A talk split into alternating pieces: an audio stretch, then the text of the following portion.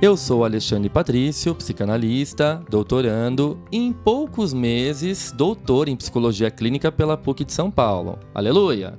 dono da página Alexandre Patrício no Instagram, onde eu compartilho vários conteúdos de psicanálise. Eu sou Felipe Vieira, psicanalista e mestrando em psicologia clínica pela PUC de São Paulo, dono da página Felipe PV no Instagram, onde eu deveria compartilhar mais conteúdos de psicanálise. Pois é, essa é a quinta temporada do Psicanálise de Boteco, um podcast para quem está cansado das cinco dicas para elevar sua autoestima e quer mergulhar de cabeça nas profundezas do seu mundo inconsciente. E sim, a gente sabe que a psicanálise parece difícil e que para muitas pessoas Freud só fala de sexo, mas ouvindo a gente, vocês vão ver que a coisa não é bem assim. Nosso objetivo é apresentar uma psicanálise clara e democrática, mas sem perder a profundidade dos conceitos. A ideia é discutir livros, filmes, artigos, costurando uma relação com a vida cotidiana. Os episódios inéditos saem quinzenalmente, sempre às quintas, já para fazer aquele esquenta do final de semana. Ah, lembrando que nós estamos nos principais agregadores de podcast. Fala pessoal, tudo bem? Sejam bem-vindos a mais um episódio do Psicanálise de Boteco. E no encontro de hoje a gente vai falar sobre esse sentimento que tem aterrorizado muitas pessoas, gerado angústias, insônias, ansiedades, até depressões. Claro, a gente está falando daquele sentimento que às vezes a gente tem uma mega dificuldade para falar sobre ele. É o medo. E, aproveitando esse tema, a gente queria avisar vocês que esse episódio é uma parceria paga com o canal GNT, que vai lançar na segunda-feira agora, dia 31 de outubro, à meia-noite, o documentário Sociedade do Medo. Ah, isso é muito chique, não é? Ai, gente, eu tô muito chique. O nosso podcast tá muito babadeiro. Exatamente. Bom, então a proposta é discutir com vocês o medo pela perspectiva psicanalítica e, para tanto, a gente vai usar como referência, talvez, dois mas pode ampliar para três. Ah, sim, é na associação livre a gente vai falando. A gente vai construindo e é. comparando, né, Fih? Então, e a gente vai começar o bloco, obviamente, esse primeiro bloco do nosso podcast, falando sobre o medo, na perspectiva freudiana. Então, como que o Freud compreende esse sentimento de medo, né? Esse sentimento que gera tanta angústia e ansiedade? Bom, ele vai lançar, em 1926, um texto apoteótico, que é uma referência até hoje, utilizado por muitos psicanalistas, inclusive pós-freudianos famosos, como Melanie Klein, o próprio Lacan, o Winnicott, o próprio Bion. É um texto assim que se tornou, por quê? Se tornou uma grande referência, porque eu vou explicar. Em 1920, é, o Freud publica a segunda dualidade pulsional, ou seja, ele apresenta para nós o polêmico conceito de pulsão de morte, que é aquele desejo inconsciente de retornar ao estado zero de tensão, né? Uh, o desejo de retornar ao inorgânico, né? Então aquela repetição mórbida que nos paralisa, nos deixa naquela inércia, enfim. Em 1923, o Freud apresenta a segunda tópica, né? ou seja, o eu e o isso. E aí ele vai estruturar o aparelho psíquico, claro, sem deixar de lado a primeira tópica, sempre complementando as suas ideias.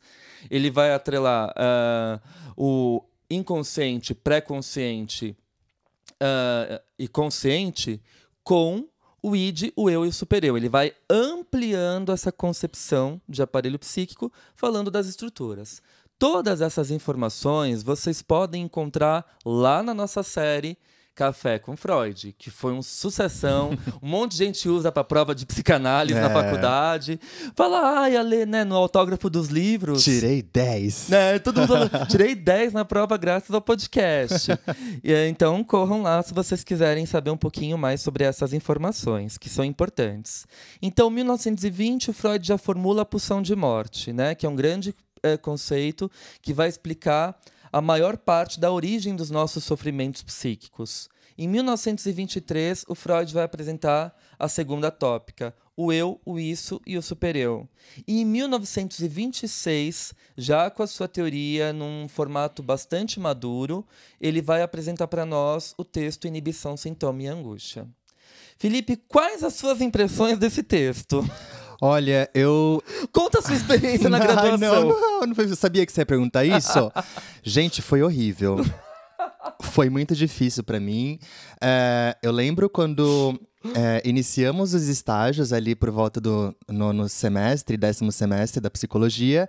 E eu escolhi, então, a psicoterapia é, psicanalítica, né? Claro, né? Senão e... eu mataria ele, obviamente. Brincadeira, a gente. A professora, então, falou assim, gente, antes da gente começar os atendimentos, vocês terão de ler quatro textos, né? Dentre eles, ela falou para que nós lêssemos, então, Inibição, Sintoma e Angústia, de 1926. Então, assim, o meu conhecimento de psicanálise naquela época ainda era muito básico, né? E, e eu nunca tinha lido esse texto e de repente é, eu estava ali diante de um texto de mais de 100 folhas que eu não entendia nada. Nada, de fato é um texto complexo, né? Aí eu vi que o Felipe ficava assim, abria o livro, lia 10 páginas, daqui a pouco voltava para as 10 páginas, daqui a pouco voltava. Falei, senta aqui na mesa, vamos ler esse texto em voz alta e juntos. Pois é. E aí foi, né? Bom, mas de fato é um texto bastante complexo do Freud. Ele vai apresentar a origem da inibição, uh, dos sintomas, né? Ele vai rever a origem dos sintomas a partir da segunda tópica. Um, então, como que surge o sintoma? A partir do conflito, né? Dos impulsos selvagens do id e o eu, né? Tentando equilibrar esses impulsos selvagens com a pressão do super-eu, né, que quer controlar, que quer puxar as rédeas, às vezes por demais. Né? E às vezes também esse exercício de autoridade também acaba nos paralisando. Né? Então a gente não sofre apenas pelos impulsos selvagens que vêm do id, ou do isso, conforme a tradução, mas também a gente sofre com excesso de repressão, né, de moralidade, uh, de controle que vem do super-eu. Coitado do ego. Coitado do Lascado. ego, né? Fica no meio disso tudo, uhum, né? Paralisado. Igual a dança do machista fazendo sanduíche. ele fica super preso, assim, no meio dos dois, coitado, amassadíssimo, Nossa, né? sim. Ah, enfim, gente. Não consegue nem se movimentar, coitado. Pois é. Então vamos lá, vamos falar um pouquinho desse texto do Freud que é fundamental. Esse texto é considerado uh, uma resposta do Freud para o Otto Rank, né? O Rank ele vai publicar o livro, o famoso livro Trauma do Nascimento, que ele vai falar que a origem das nossas ansiedades e angústias se dão ali no nascimento, porque a gente sai de um estado de plenitude, onde a gente tinha tudo, e tem que começar a lidar com as adversidades, né? Com as as as frustrações, as faltas, enfim, né? E aí, então, o trauma do nascimento lasca a nossa vida. É, em e partes ele não tá errado. Não tá errado, uh -uh. né? Fada sensata também. É. Aí, uh, o Freud fala assim: bom, mas eu não acho que é isso, porque para mim é sempre um conflito mais intrapsíquico, entre as instâncias psíquicas. Vou escrever um texto sobre isso aí. Então, ele vai falar assim. Freud ele recorre a uma concepção da origem da angústia que implica o psiquismo. Desde então, ele considerava a angústia como um afeto experimentado pelo ego diante de um perigo, que, em última análise, tem sempre o significado do temor da separação e da perda do objeto. Eita, aqui já tem muita coisa. Uhum. O que que gera uh, uh, essa angústia, né? É, como que a gente pensa nisso? No temor da separação e da perda do objeto. E se a gente fala qual é, se a gente pergunta né, para as pessoas, nossa, qual é a maior razão né, do seu medo? Qual é a causa do seu medo?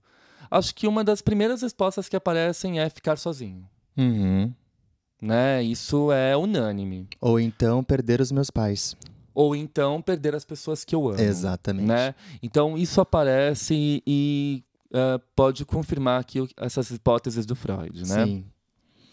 Bom, a tese de Freud articula-se em torno de uma distinção entre diferentes tipos de angústia: a angústia diante de um perigo real e a angústia uh, automática, desencadeada por uma situação traumática que submerge o ego impotente e, e a angústia sinal, desencadeada por uma situação de perigo, na qual o ego do indivíduo se tornou capaz de prever a iminência do perigo.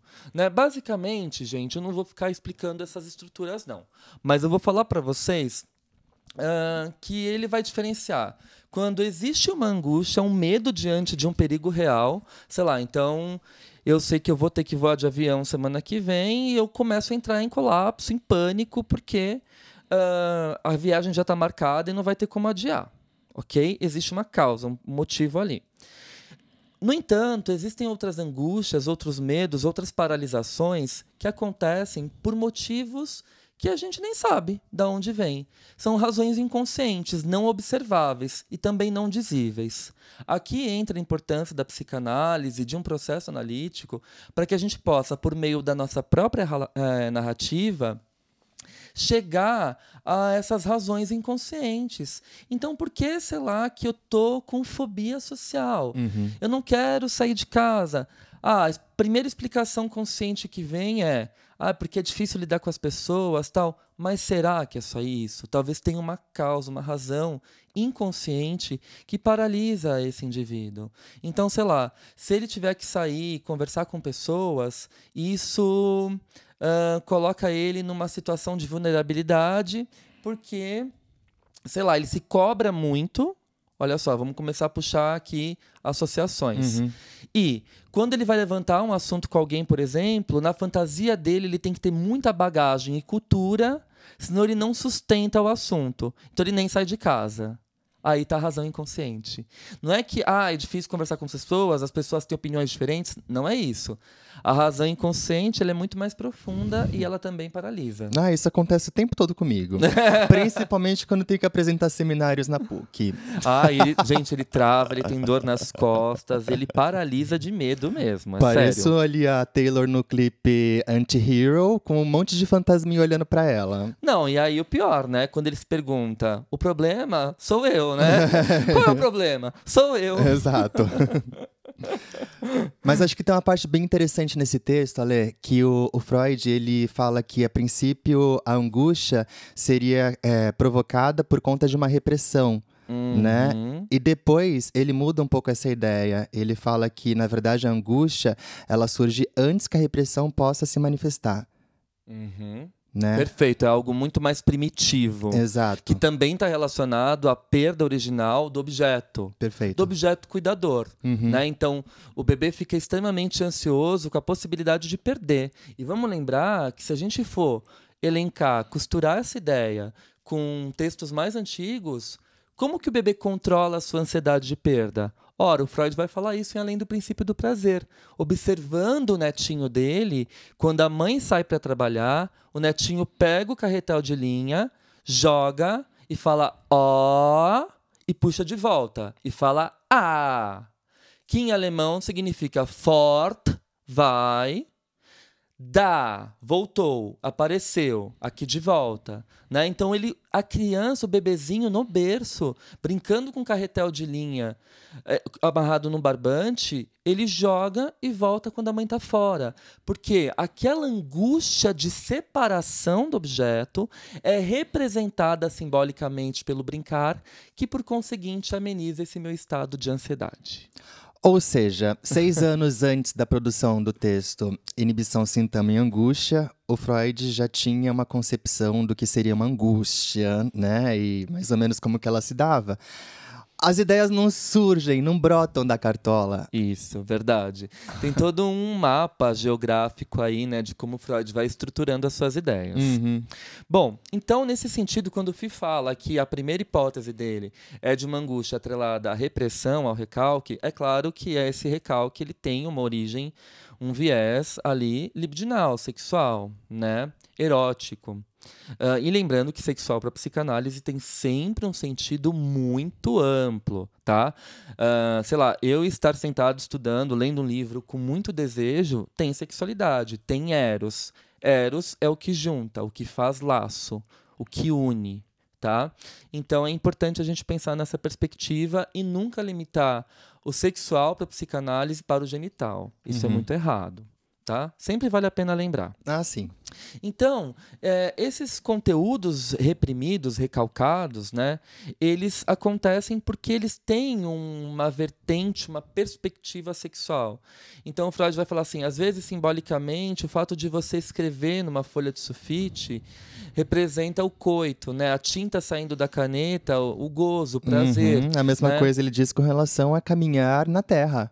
Né? Porque caminhando sobre a terra, você está pisando na mãe natureza. Na mãe, né? No símbolo mãe, sim. Então tem toda uma razão né, inconsciente que vai causar a angústia, a inibição Uhum. e te trava. Sim. Né? Então você para de escrever, por exemplo, por quê? É, esse seu lado sexual, né, esses seus desejos selvagens tal, foram reprimidos Uhum. e você não consegue sequer simbolizar isso na escrita, jorrando tinta da ponta da caneta, né? E aí você trava. Ai, por isso que a minha dissertação não tá saindo. Ah, não tem nada a ver. Brincadeira. não vou nem falar nada, gente. Olha, bom. ahn, então, Freud concluiu que as inibições são restrições de funções do ego. Seja por precaução, seja em decorrência de um empobrecimento em energia. Consequentemente, nós temos para distinguir uma inibição de um sintoma, Freud vai dizer, abre citação, pois o sintoma não pode mais ser descrito como um processo que se passa no ego ou que é inerente a ele. Né? Então ele vai falar assim: é algo que é, vai além disso. Uhum. Né? A, a, a inibição ela trava, ela bloqueia o ego. Né? Você nem faz. O sintoma é algo que vai promover ali a repetição, enfim. Né? Te coloca numa outra situação. Ela paralisa. O sintoma meio que te coloca em movimento, Uhum, sabe? sim. É diferente. É isso Sim. que ele quer dizer. Bom, enfim, o texto é gigantesco, como o Felipe falou, tem mais de 100 páginas. Ah, e- ele é meio- traumatizante, assim. Mas eu acho um texto fundamental para a gente entender o Freud. Eu acho que essas ideias que a gente lançou aqui, elas já geram bastante inquietações. Não só para entender o Freud, mas um pouco da Klein também. Porque é um texto que dá praticamente origem ao pensamento dela. Exatamente. Voltando um pouquinho, antes da gente finalizar esse primeiro bloco, o Freud vai falar assim que o motor da repressão é sempre a angústia da castração. E aí ele retoma o caso do pequeno Hans, né? Aquele caso da fobia, né, de uma criança de 5 anos, o Hans, que desenvolve um medo por cavalos, e a gente vai ver que esse medo estava atrelado ao medo da castração. Né? O cavalo que ia morder o dedo dele significava simbolicamente o papai que ia castrar o pipi, porque ele estava ali apaixonadíssimo pela mãe dele Uhum. né? Como toda criança que enfrenta o Édipo. Sim. Bom, então, ah, ele diz assim: o que é que determina que a angústia de Hans seja uma neurose e não um simples medo? E aí o Freud responde: o único traço faz dela uma neurose, que é a substituição do cavalo pelo pai. Olha que fantástico. Então teve uma troca inconsciente. Por que, que eu desenvolvo medo de cavalo? Não sei. É uma condensação? Deslocamento. Deslocamento, perdão. Deslocamento, deslocamento. O que acontece no sonho, né? A condensação mistura todo o conteúdo e o deslocamento desloca aquela figura primária para uma outra muito parecida. Isso. Então, sei lá, meu pai me bateu durante todo o dia, na semana seguinte eu sonho que meu irmão tá me batendo. Aí eu falo, nossa, mas sonhei que meu irmão tá me batendo? Não, simplesmente a figura do pai se deslocou para a figura do irmão, e aí o sonho mistura tudo, né? E aí quando você acorda, você fala que o sonho não faz sentido. É um lá enigma, né? Exato, lá no fundinho ele faz, né? Então, ah, toda vez que tem essa troca do objeto concreto por algo inconsciente que você desconhece, é uma angústia que você não sabe a origem, uma angústia irreal, vai, dizemos assim, embora seja real, né? Um paradoxo. Ah, e, ah, e quando não tem, e quando tem uma origem concreta, aí a gente pode pensar num medo, numa angústia real mesmo, que você sabe por que, que você está fugindo daquilo, né? Vale a Fala. pena só é, salientar aqui que o sonho, ele, ele acaba sendo totalmente é, desconfigurado como um mecanismo de defesa do ego para não mostrar exatamente a origem da angústia e do medo, né? Vamos supor, a gente sonha exatamente com aquilo que a gente tem medo, lasca tudo, Perfeito. né? Então o Perfeito. sonho ele se, se modifica por completo, mas a origem está dada, né? Perfeito. Bom, ainda sobre isso, né, é, o Freud vai dizer que o ego tem igualmente à sua disposição a faculdade de, uh, de fazer a pulsão regredir. Por exemplo, a fase oral, sob a forma da angústia de ser mordido, no caso do Hans, né? Mas o verdadeiro motor da repressão é a angústia de castração, e Freud demonstra isso tanto no pequeno Hans como no Homem dos Lobos, né? Uh, e ele vai dizer assim, abre citação, em um e outro caso, o motor da repressão é a angústia da castração. Os conteúdos da angústia, ser mordido pelo cavalo e ser devorado pelo lobo, são substitutos obtidos por deformação do conteúdo, ou seja, ser castrado pelo pai. Na verdade, foi esse conteúdo que sofreu a repressão. Exato. Olha que fantástico, né? E Freud modifica seus pontos de vista sobre a origem da repressão nos seguintes termos: Aqui é a angústia que produz a repressão, e não a repressão que produz a angústia, como eu pensava antes. Fantástico, né? uhum. né? A angústia da castração, né, de perder o seu potencial fálico, uh, te joga para a repressão né? E não a, a repressão que vai produzir a angústia, né? Que eu tô com aquilo, eu tô com aquilo recalcado, e nossa, aquilo me gera angústia, me gera angústia, tal, porque eu não sei o que é e eu quero descobrir, uhum. né? Mas não apenas, ele descobre uma outra configuração que a angústia gera repressão. E é muito genial. Eu acho também. E aonde que surge aí a inibição, Ale? A inibição é um mecanismo de defesa que te deixa ali paralisadinho ou você nem faz para não enfrentar o conflito. Uhum. Entende? Então, sei lá, é, como você falou, tem uma dificuldade de apresentar um seminário na PUC, falar em público tal. Então, é, essa inibição ela vai meio que me paralisar. E ao mesmo tempo, ela vai me defender dessa situação. É o famoso branco? Hum, pode ser. pode ser o famoso branco. Sim, faz total sentido. Aí eu, ai, nossa, esqueci o conteúdo, né? Tipo, não vou conseguir falar. Não vai dar não hoje, vai gente. Dar. Pra mim não vai dar. é bem isso, né? Mas é interessante pensar nessa perspectiva. E quando Freud vai falar que é a angústia que gera a repressão, a gente pode ampliar essa questão não ficando restrito apenas à angústia da castração, mas à própria angústia que o Freud vai dizer, a angústia da perda de objeto. E aqui a gente dá um salto e costura um pouquinho com a contemporaneidade, porque a gente vai fazer esses entrelaces todos no último bloco. Uh, mas a gente pensa, por que, que as pessoas têm tanto medo de ficar só, né? de ficarem sozinhas? Uh, medo da solidão, medo da finitude, uhum. medo das incertezas do amanhã, né? E por que, que isso vai adoecendo e complicando bastante a qualidade da nossa saúde mental, né? Porque esse medo, né? A gente pode costurar aqui. Eu, eu, eu, não faço muito esse distanciamento, sabe, Fi? Eu penso através da clínica, do discurso dos nossos pacientes, o quanto o inibição, a inibição, perdão, uhum. o sintoma e a angústia, eles estão ali funcionando integralmente. Exatamente, eles não estão apartados, não estão separados, né? Eles aparecem como o nó borromeano do Lacan, né? O real, o simbólico e o imaginário estão ali amarrados. Uhum. Se você solta um, cai os dois, hum, né? Entendi. Essa é a sacada do nó borromeano do Lacan.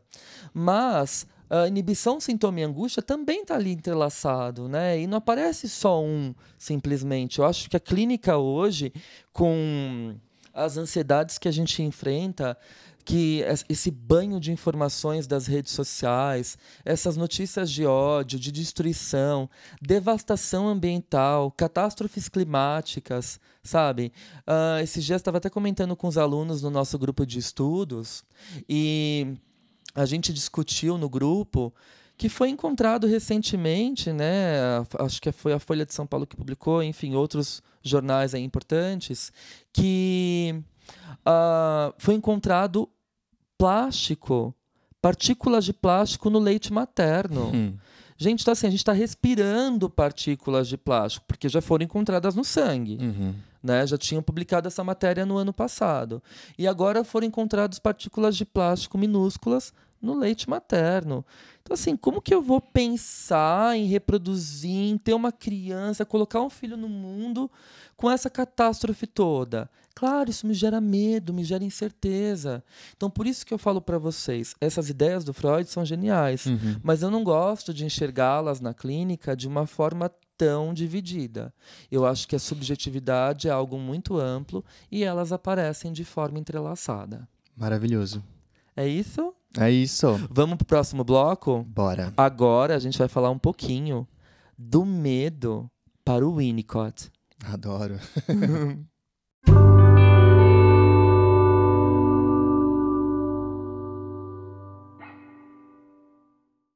Lembrando, para vocês que estão gostando desse assunto, segunda-feira agora, dia 31 do 10, à meia-noite, estreia o documentário Sociedade do Medo, lá no GNT.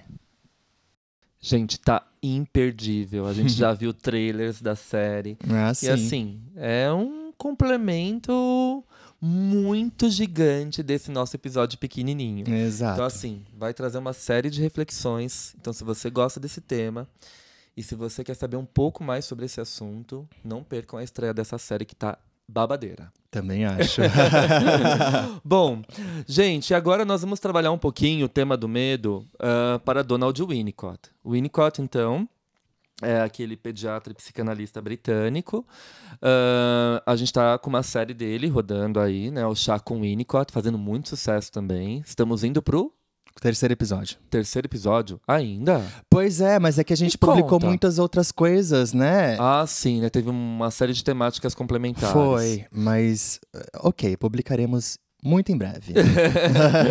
Bom, gente, então vamos dar um gostinho aqui mais desse chá com o Winnicott, falando de um texto clássico dele, que é o medo do colapso. Numa, ah, na, na publicação original, ele é Fear of Breakdown, né? Quebrar, né? Assim, desmoronar, o colapso. Esse breakdown, ele tem um sentido muito interessante em inglês, Uhum. né? Bom, então vamos lá. É, o Winnicott começa dizendo assim, abre citação.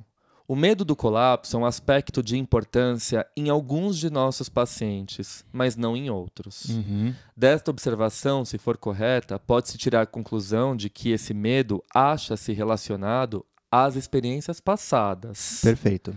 Então aqui a gente já tem uma coisa muito importante para se atentar. Uhum. Ahn, ah, a experiências passadas do indivíduo e aos caprichos ambientais. Ao mesmo tempo, tem de esperar um denominador comum do mesmo medo a indicar a existência de fenômenos universais, já que estes, em verdade, tornam possível a todos saber empaticamente o que se sente quando um de nossos pacientes apresenta este medo de forma aguda, Uhum. né? Sim. Ah, Acho que todo mundo apresenta esse medo de alguma forma, mas é difícil dele aparecer, né? Principalmente num setting analítico. Acho que muitas vezes o analisando espera uma confiabilidade, uma segurança para falar sobre isso. perfeito, Fi. Mas nesse sentido, qual que você acha que é a diferença central assim do que a gente viu do Freud até agora? O que, que o Winnicott vai defender? Então, o Winnicott vai defender a ideia do, do medo do colapso como o medo de vivenciar novamente experiências é, insuficientemente boas num período de dependência absoluta e talvez até relativa, né? Então, assim, é... Então é a um- gente. o- ah, só te interrompendo um pouquinho. O medo do colapso, então, é um colapso de algo que a gente já vivenciou. Exato, exato. Entendi. Ele vai... E quando surge essa oportunidade novamente, é, esse trauma ambiental, a gente meio que regride, retorna para aquele episódio primário e revivencia aquele Ele vem com total força, né? Entendi. Tipo, novamente, né? Você já tá vivendo algo no presente e se mistura com uma situação passada que foi traumática, então você realmente fica em pânico, Entendi. né? Entendi. Bom, muito bom. É, Ele diz assim: no surgimento do sintoma. É, nem todos os pacientes que têm este medo queixam-se dele ao início de um tratamento. Então, isso vai bastante ao encontro do que o Fi falou. Uhum. Alguns o fazem, mas outros têm suas defesas tão bem organizadas E aí a gente pode pensar num falso self. Exato, sim. Bem estruturado, cindido e patológico, naquela casca grossa em que o indivíduo habita, né? Uhum. Então tudo na vida dele passa a não ser experienciado. Não é tão E a gente- espontâneo. Exato. Aí a gente pode pensar nas, nos sofrimentos psíquicos relacionados ao tédio, à apatia, ao sentimento de vazio. Por quê? Quando a gente cria esse casco, essa, essa casca, né, esse falso self protetor, a gente vive nele. Uhum. Então é uma vida falsa, não vivida. Queixas que aparecem muito em pacientes do tipo: Nossa, eu trabalho muito, sou super bem sucedido, ganho muita grana, tenho meus filhos, mas eu sinto minha vida vazia de sentido, né? Nada disso faz sentido. Exatamente, é uma fala que aparece muito na clínica. Nada disso faz sentido. E eu tento me preencher de algumas coisas e eu continuo me sentindo muito vazio, né? Então, sei lá, compro coisas caras, viajo para lugares caros, uso roupas de marca, tal, compro coisas boas, mas o sentimento de vazio permanece.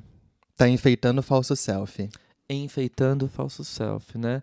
Levando numa linguagem, obviamente, mais lacaniana, Hum. né? Mas assim, não tem nem comparação porque o Lacan não tem uma teoria do desenvolvimento maturacional, Sim. mas a gente costuma ouvir falar, né, de psicanalistas lacanianos, essa questão sempre da falta, né? Uhum. E objeto A, que é aquele objeto que a gente acha que vai preencher aquele buraco, mas não vai. E a gente coloca uma série de coisas, né, nessa função de objeto A, né? Então, ah, sei lá, eu acho que eu vou, se eu comprar aquele carro, eu vou ficar muito feliz e completo. Passa, sei lá, duas semanas, você já está infeliz de novo, né? Hum. Então, a, a vida é a gente ter, desenvolver a capacidade, a maturidade de lidar com essa falta. E essa falta, ela sempre vai ser inerente à nossa existência, né? É, isso é maturi- maturidade, né? Isso é maturidade. Bom, ah, e aí o Winnicott diz assim, exemplificando, um paciente pode ter diversas fobias e uma organização complexa para lidar com elas, de maneira que essa dependência ela não surge rapidamente na transferência com o analista.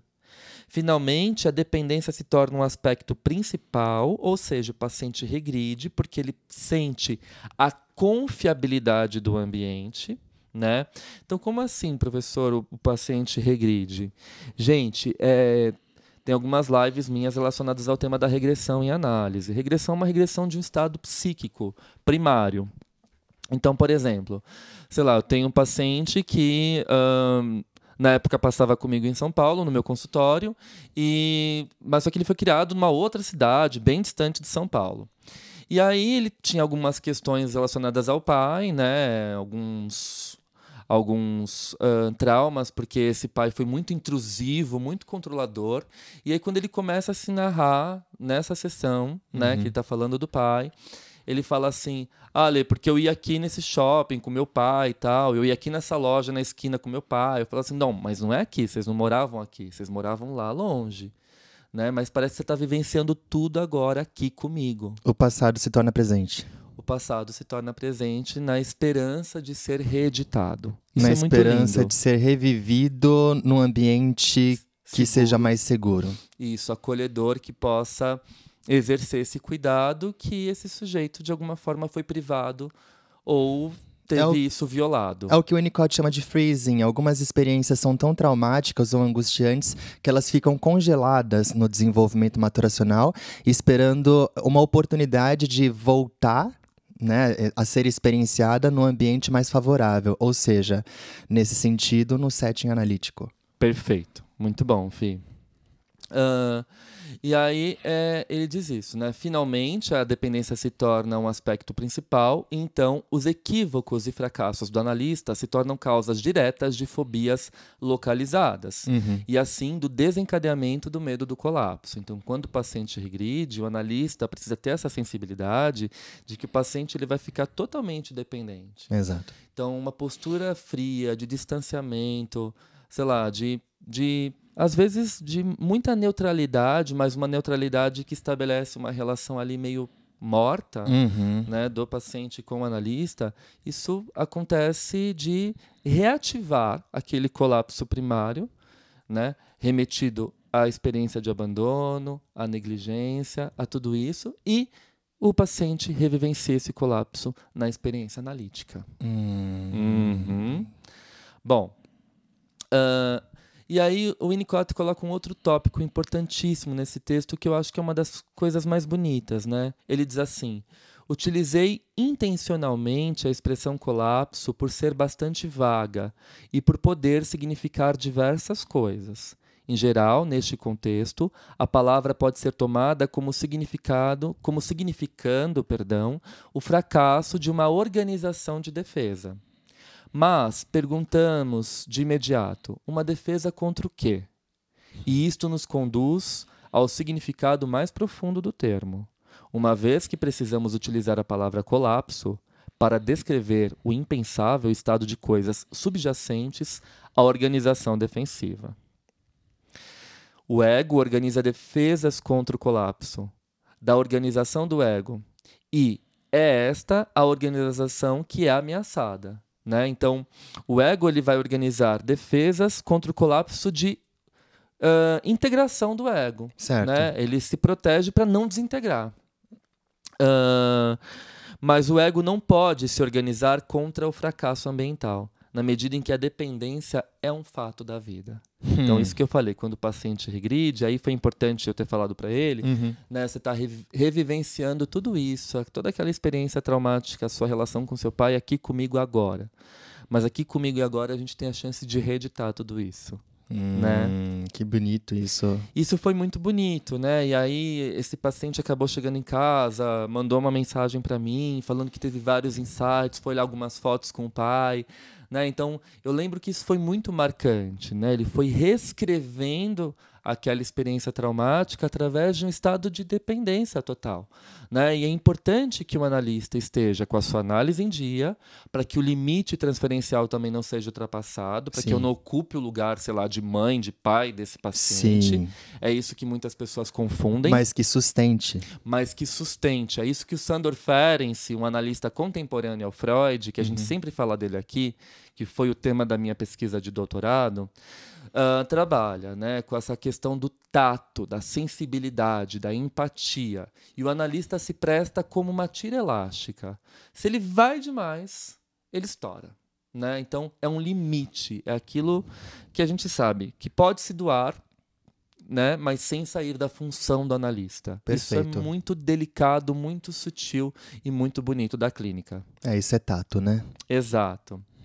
Continuando o texto aqui do Winnicott, ele vai definir para nós o que seriam essas agonias primitivas. E ele diz: 1. Um, retorno a um estado não integrado, então a defesa é a desintegração. Cair para sempre, é o 2. 3. Perda do conluio psicossomático, fracasso da despersonalização, ou seja, quando a psique é deslocada do soma. Uhum. A gente vê muito isso em eventos traumáticos, em acidentes, em abusos, em relações abusivas, né? A pessoa fala assim, ó, eu simplesmente me anestesiei. Hum. Eu não estava ali, né? Então a psique ela se desloca do soma e a gente tem uma despersonalização, o que acaba gerando também é, uma, uma gama de sintomas uh, somáticos. Exato, né? Uhum. Enfim. O item 4, o Winnicott diz perda do senso do real, né? Defesa, exploração do narcisismo primário, ou, ou seja, a gente tem um encapsulamento narcísico, né? O sujeito se fecha ao mundo exterior, tá? Uhum. Cinco, perda da capacidade de se relacionar com objetos, né? Que também está relacionado a esse encapsulamento narcísico, né? A gente se fecha numa bolha para não ter que conviver com o outro, porque o outro supostamente seria a razão do meu colapso. Para se proteger. Exato, perfeito. Uhum. Bom, e aí ele diz assim: uh, é errado pensar na enfermidade psicossomática como um colapso. Né? Ela não é apenas isso. Ela é uma organização defensiva relacionada a uma agonia primitiva, que a gente acabou de dizer. Uhum. Né? E é geralmente bem sucedida, exceto quando o meio ambiente facilitador não foi deficiente, mas sim atormentador, que é talvez a pior coisa que pode acontecer a um bebê humano. Hum. Concordo. É, fantástico isso. Uh, e aqui no finalzinho, acho que para a gente poder ir costurando e pensar um pouco mais isso na prática, né, apesar uhum. dos exemplos que eu já dei, uh, ele diz assim: temos de presumir que tanto o paciente quanto o analista realmente desejam terminar a análise, mas infelizmente não há um fim, a menos que o fundo do coxo né, tenha sido alcançado, a menos que a coisa temida tenha sido experienciada. Em verdade, uma saída para o paciente é ter um colapso físico ou mental, e isto pode funcionar muito bem, hum. porque é uma defesa, né? Uhum. Diante desse medo, dessa angústia, a gente colapsa. Sim. Né? A solução, contudo, não é suficientemente boa se não incluir compreensão e insight analíticos por parte do paciente. E, em verdade, muitos dos pacientes a que me estou referindo são pessoas de valor que não podem dar-se ao luxo de um colapso no sentido de serem mandadas para um hospital psiquiátrico, né? Então aqui ele já está fazendo uma questão ali da época, uhum. né? Então são uhum. pessoas que, sei lá, estão trabalhando muito, que estão engajadas, tal, e não pode se dar o luxo de uma internação psiquiátrica, né? Não se pode dar o luxo de sentir toda essa tristeza, toda essa angústia, todo essa esse adoecimento, porque uhum. elas não uhum. podem parar. Exatamente. Aqui a gente já começa a dar uma costura, né, com o, neoliber o neoliberalismo, né? Essa sociedade é, da produtividade, do consumo, mais, mais, mais, topo, topo, topo, não tem descanso, não tem pausa, uhum. né? Então, o que, que acontece? É eu não posso me dar o luxo de parar. É exatamente o que você falou, Fi. A gente não pode parar. A gente tem que produzir, fazer uhum. mais, estudar, treinar, comprar, gastar, né? Não para. Não para. E aí colapsa, né? E esse colapso, caso o sujeito não esteja em tratamento psicanalítico, psicoterapêutico, né, ele não pode se dar o luxo nem de regredir. Não. Porque como que vai regredir, como que vai retomar os estágios iniciais primários é, em que aconteceram essas falhas, essas rupturas, se eu não posso me permitir uma pausa, né? E nem se você não tem alguém para realmente te colocar ali num, numa sustentação, né? Num colo.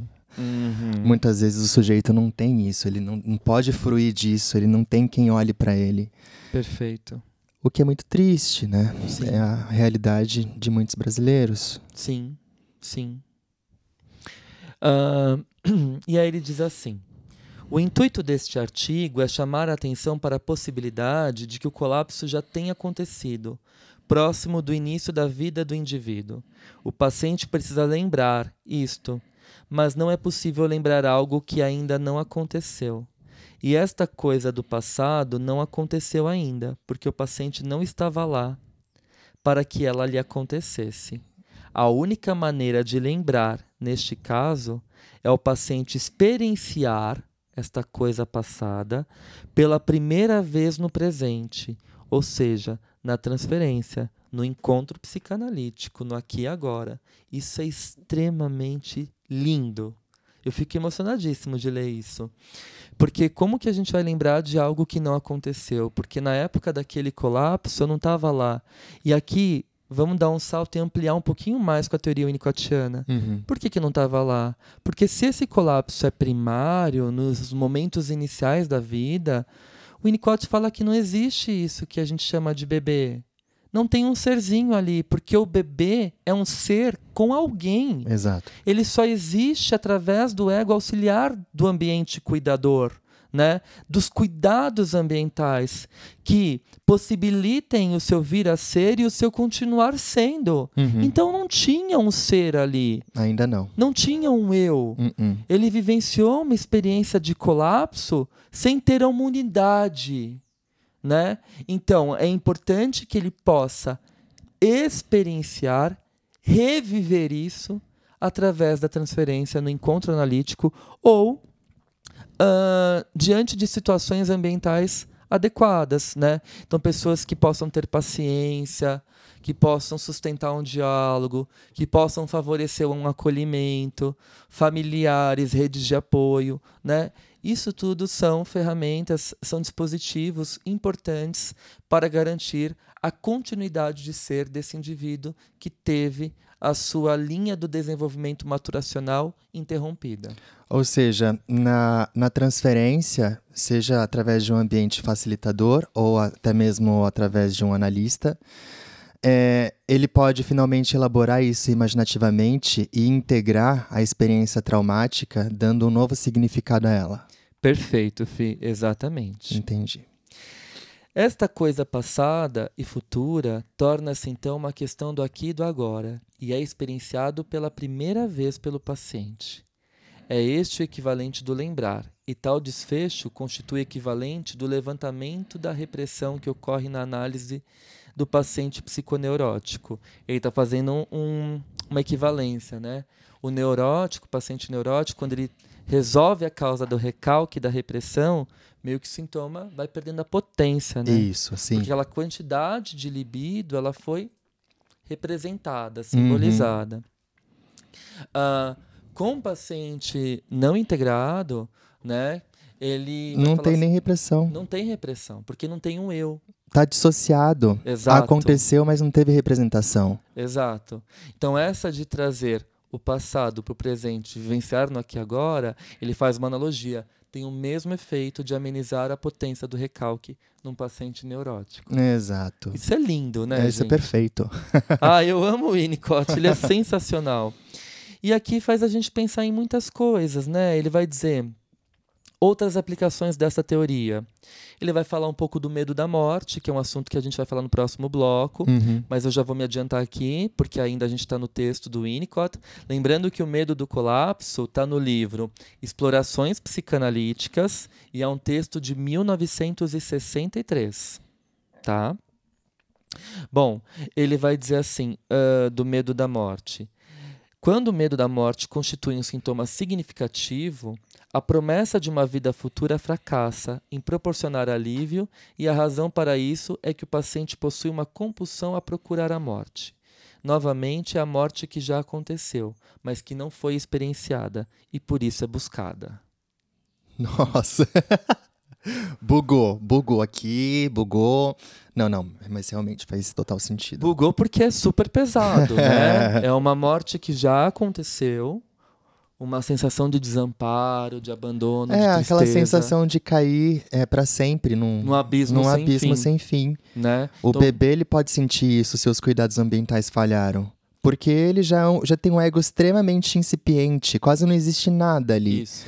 Se os cuidados ambientais ainda são falhos, né? É... Imagina o que, que esse bebê sente. É como se fosse a morte para ele. Sim, perfeito. Perfeito. Ele vai falar um pouco do vazio, né? Isso que aparece muito na clínica que a gente comentou. É, mais uma vez, meus pacientes mostram-me que o conceito de vazio pode ser encarado através deste mesmo par de óculos, né? dessa mesma perspectiva. Para entender isso, é necessário pensar não em traumas, mas em nada acontecendo quando algo poderia proveitosamente ter acontecido. Esse bebê fica à espera de alguma coisa, à espera de um ambiente que venha ao encontro dele. Né? ele fica ali, na espera uhum. de algo que poderia acontecer e não acontece. Sim. É mais fácil para um paciente lembrar um trauma do que nada acontecendo quando poderia ter acontecido. Ai, gente, isso é tão profundo, isso mexe tanto, né? Do que nada que aconteceu quando poderia ter acontecido. Aquele bebê que ficou à mercê de cuidados ambientais, esperando esse olhar, esse contorno. Exato. Mas ficou ali no vazio. São, são pacientes que aparecem com essa morte por dentro, né? O Winnicott usa esse termo, death inside. Exato. Né? A morte dentro aconteceu. Porque eu fiquei à espera de algo que viesse ao meu encontro e não foi. Todas essas explicações inconscientes é que a gente poderia ficar horas ah, indo para o Lacan, para o Bion, para Klein, para o Ferenczi. Mas a gente escolheu esses dois autores porque, na nossa opinião, eles são geniais para explicar um pouquinho desse medo que faz a sociedade sofrer tanto nos dias atuais. E é exatamente sobre isso que a gente vai falar no próximo bloco.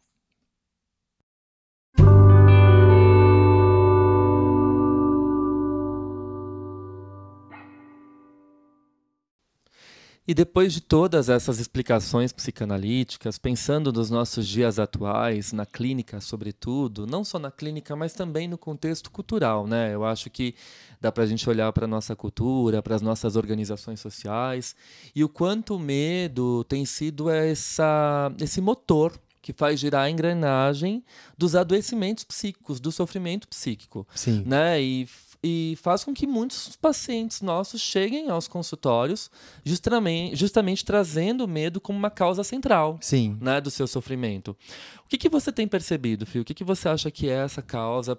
Quais são os efeitos, assim, as origens né, sociais, culturais, econômicas que têm gerado tanto medo e ansiedade nas pessoas?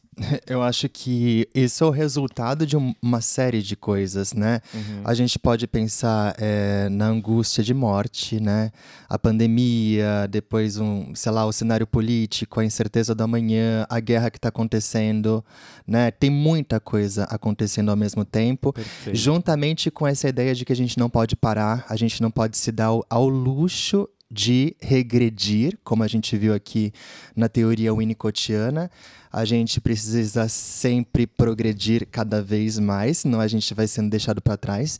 E nisso, parte dos nossos sintomas são ignorados né? Perfeito. A gente pode pensar, não, isso, isso é frescura, isso é, talvez seja falta de sono, mas eu não estou conseguindo dormir. Enfim, eu, eu acredito que o paciente já chega na clínica é, com diversos traços de ansiedade, de inibição, é, de, de, angústia, né? de, medo de depressão, do medo do colapso, de pânico, de vazio. Eu acho que tudo isso vem tudo junto e misturado e vai aparecendo conforme as sessões vão acontecendo. E aí, parando para pensar um pouquinho e ampliando ainda mais uhum. o escopo da nossa discussão, vamos tacar a lenha nessa fogueira. É, fico pensando assim: as últimas gerações, o quanto elas têm sido atravessadas também por todos esses impactos do neoliberalismo. Né? Então, esses pais jovens já nasceram inseridos nesse caldo da cultura. Tenho que produzir, tenho que ser o melhor, passar numa boa faculdade, ter um bom emprego, né? Tenho que fazer sucesso, tenho que ser visto, tenho que ser notado. Minha presença no mundo não pode passar despercebida. Aqui um outro ponto para a gente pensar como origem desse medo também, uhum. né?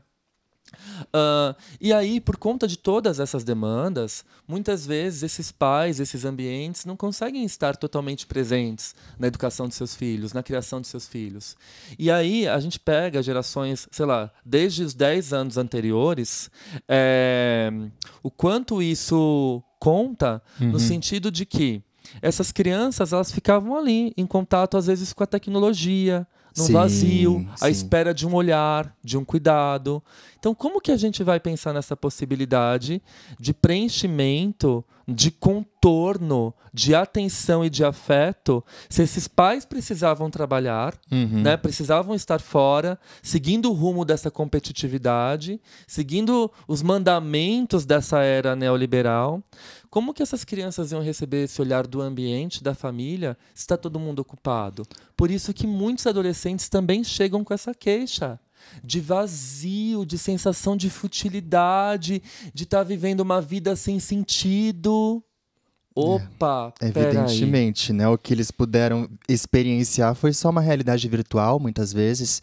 O videogame, é, os canais de streamings, né? YouTube, enfim. O, o iPad, né? O iPhone, os smartphones, os tablets, tudo isso, né? São saídas. Saídas, sim, exatamente.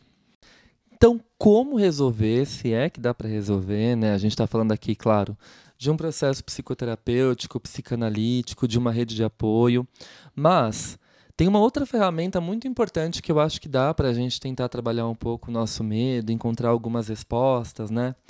E é claro que eu corri para cultura, para arte, sobretudo para literatura. Ah, como sempre, né? e tem um livro que eu gosto bastante, eu gostaria de compartilhar com vocês alguns trechos, que é uma troca de correspondência entre o Rainer Maria Rilke e o Franz Xaver Capus que se chama Cartas a um Jovem Poeta, que foi é, recém-lançado, recém-traduzido pela editora Planeta, com uma tradução muito boa. E aí eu acho lindo porque o Franz Xaver Capus é um aprendiz de escritor. E aí ele começa a mandar cartas pro Rainer Maria Rilke, que é um poeta aclamadíssimo daquele tempo, né? Hum. Que é o grande amigo do Freud. Ah, quando o Freud escreve o texto sobre a transicionalidade, né, que tudo é transitório, que a gente tem que aproveitar a beleza disso enquanto isso é vivo. Sim. Porque tudo é transitório, né? Fato. Isso é lindo, essa conversa do Freud com o poeta é lindo. E esse poeta é o Rainer Maria Rilke. Entendi. Então o Franz Xaver eh, Capos, ele começa a trocar uma correspondência com ele, pedindo dicas, ajudas, desabafando, falando o quanto é difícil ser escritor. E aí ele vai falar desse medo da paralisação, né, que impede o potencial criativo. Ai, que importante isso. Sim, aí ele diz assim, ó. É, vou compartilhar com vocês o trechinho da carta primeiro do Franz Xaver Capos. Ah, nos dias que ficaram para trás, muitas vezes, muitas, eu quis fugir e ir ao seu encontro. E houve horas das quais eu queria sair a todo custo, só sair, em direção a alguém que fosse bom para mim.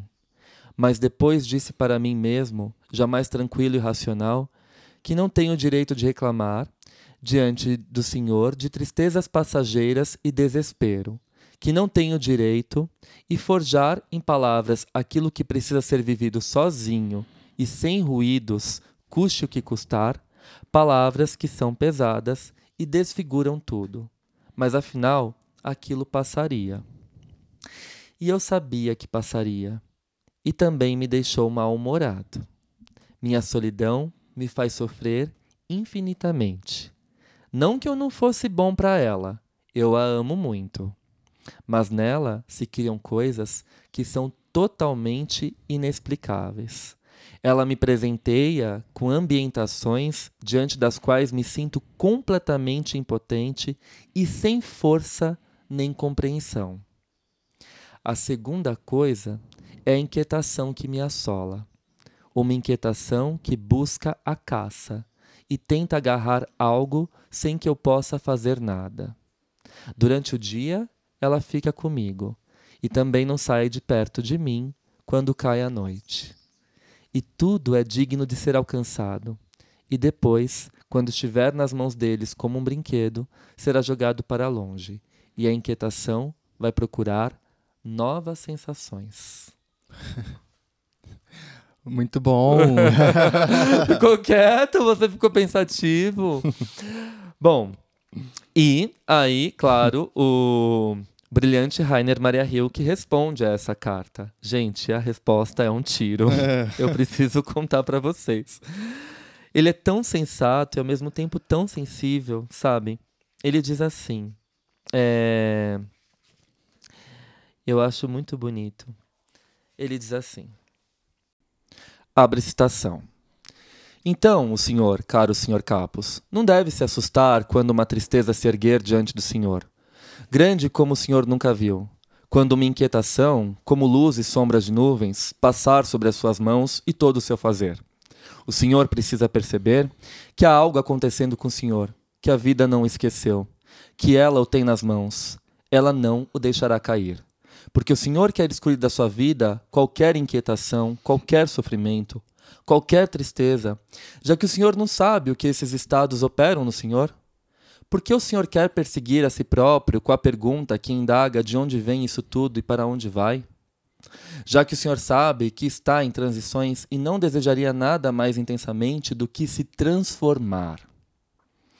Em outra parte, ele continua dizendo: Não se observe demais, Senhor Capos. Não tire conclusões apressadas a partir do que lhe aconteceu. Apenas deixe acontecer. Do contrário, talvez o Senhor comece a olhar para o passado com críticas. Ou seja, moralmente. Passado este que naturalmente tem participação em tudo o que lhe acontece hoje. Mas o que age dentro do Senhor a partir das errâncias, dos desejos e dos anseios da sua infância não é aquilo que o Senhor lembra e que condena.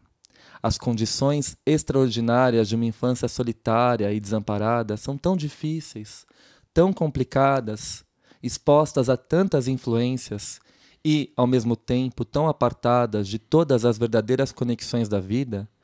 E ele continua como um bom conselho de escritor para escritor. Ai, que delícia. ele vai dizer assim: E se eu ainda puder lhe dizer uma coisa, será o seguinte: não pense que aquele que tenta consolá-lo vive sem esforço em meio às palavras simples e silenciosas, que às vezes fazem bem ao Senhor. Ou seja, ele está falando assim, não pensa que, que eu estou descrevendo isso, que eu tenho uma vida tranquila, né? Que está tudo certo, que eu não tenho medo, ansiedades, uhum. angústias. A sua vida, né? Ou seja, a, a vida do próprio Rainer Maria Hilke, né? Uhum. Teve muitos esforços e muita tristeza, e ficou muito para trás do Senhor. Mas, se fosse diferente, ele nunca teria encontrado aquelas palavras. Uau! Nossa, que, que lição de vida, né? Mas realmente, a gente ah. se encontra no, no fim do poço, talvez? Eu acho que sim. E aí que tá, né? Eu acho que quando a gente pensa sobre o medo, né, uma coisa muito importante que a gente tem que é, falar sobre esse sentimento é não permitir que ele nos paralise, sabe? Por isso, é fundamental que a gente possa compartilhar as nossas inseguranças, as nossas ansiedades, que a gente possa se narrar, que a gente possa poder ressignificar todas essas experiências através da arte, da música, da cultura, da escrita, da leitura, né? É claro que a gente deu aqui só um exemplo, uhum, né? Sim. Mas o medo ele se torna é, mortífero quando ele paralisa. E é claro que a gente não pode ignorar todo o contexto social, histórico, político, cultural, econômico Exato. que nós estamos vivendo hoje. É claro que tudo isso é um gatilho o medo. Mas é, falar sobre isso, compartilhar com os nossos pares, escrever, é, buscar inspirações na arte, na cultura, ou até mesmo um tratamento analítico, uhum. que a gente sabe o quanto ainda acaba sendo difícil para muitas pessoas, né? Porque a saúde mental no nosso país é, é. o acesso, né, a esse Exato. recurso ainda é muito é, precário, né? Mas são alternativas da gente lidar com esse sentimento que tira o nosso sono, que gera ansiedade, que pode ser a causa de uma depressão patológica. Exato. Ou que pior, simplesmente nos paralisa. E paralisa gente... o nosso potencial criativo. Ah, sim. É. Que possamos ter esperança em dias melhores. Ah, eu acredito muito nisso, né? Se a gente está envolvido em todo esse caldo cultural, social, político, econômico que promove esse sentimento no nosso interior, que a gente possa então se apegar à esperança, né? Uhum. Esperança de dias melhores e compartilhar essas angústias. Sempre. Com quem a gente ama e com quem a gente confia. Isso é de extrema necessidade. Sim. Se vocês gostaram desse tema abordado nesse episódio, não percam então a estreia do documentário Sociedade do Medo, segunda-feira, dia 31 do 10, à meia-noite, lá no canal GNT. Vai ter muito mais sobre o medo, esse sentimento tão importante que causa tanta inquietação e tira o nosso sono. É isso aí. Compartilhem nas nossas redes sociais. Vamos fazer um post lá também. Ah, dê uns comentários lá é, também, gente. Sim. Ale, super me identifiquei. Sobre o episódio, sobre a série. Sim. Vamos todo mundo assistir. Ah, compartilhem lá com a gente, por é. favor. Vai ser ótimo. E muito obrigado pela companhia, pela audiência. O nosso podcast está subindo lá no Spotify, gente. É, muito obrigado. Sim. Vocês são incríveis. Então, um beijo, Botecers. Um e beijo. Até o próximo episódio inédito. Até, pessoal. tchau. tchau. tchau. tchau.